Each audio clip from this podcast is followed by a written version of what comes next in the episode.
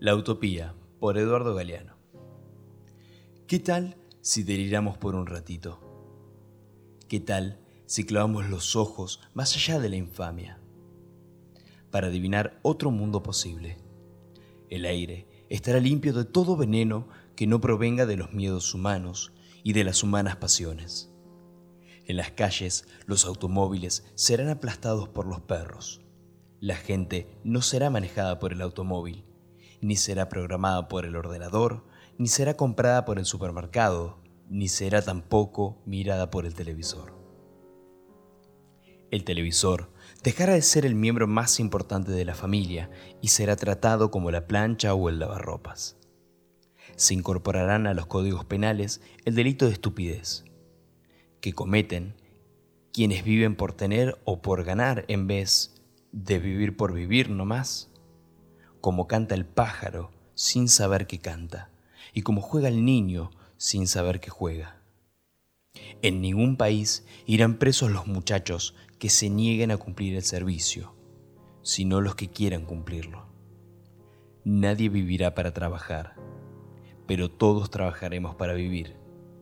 Los economistas no llamarán nivel de vida al nivel de consumo, ni llamarán calidad de vida a la cantidad de cosas. Los cocineros no creerán que a las langostas les encanta que la hiervan viva. Los historiadores no creerán que a los países les encanta ser invadidos. Y los políticos no creerán que a los pobres les encanta comer promesas.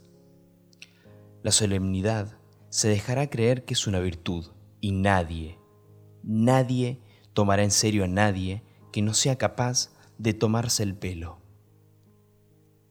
la muerte y el dinero perderán sus mágicos poderes, y ni por defunción ni por fortuna se convertirá el canalla en virtuoso caballero.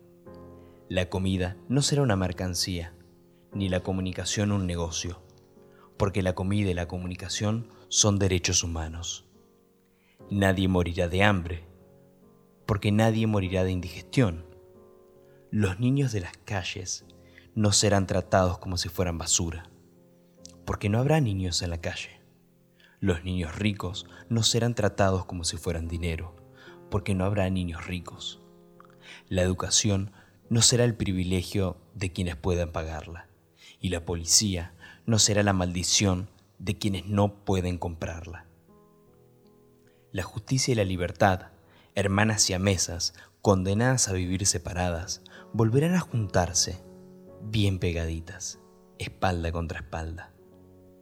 En la Argentina, las locas de Plaza de Mayo serán un ejemplo para la salud mental, porque ellas se negaron a olvidar en los tiempos de la amnesia obligatoria.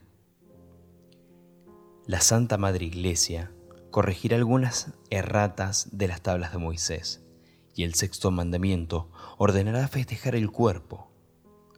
La Iglesia dictará también otro mandamiento que se le había olvidado a Dios.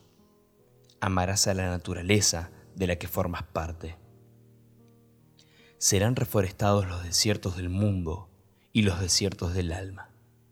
Los desesperados serán esperados y los perdidos serán encontrados, porque ellos se desesperaron de tanto esperar y ellos se perdieron por tanto buscar seremos compatriotas y contemporáneos de todo lo que tengan voluntad de belleza y voluntad de justicia, hayan nacido cuando hayan nacido y hayan vivido donde hayan vivido, sin que importen ni un poquito las fronteras del mapa ni del tiempo.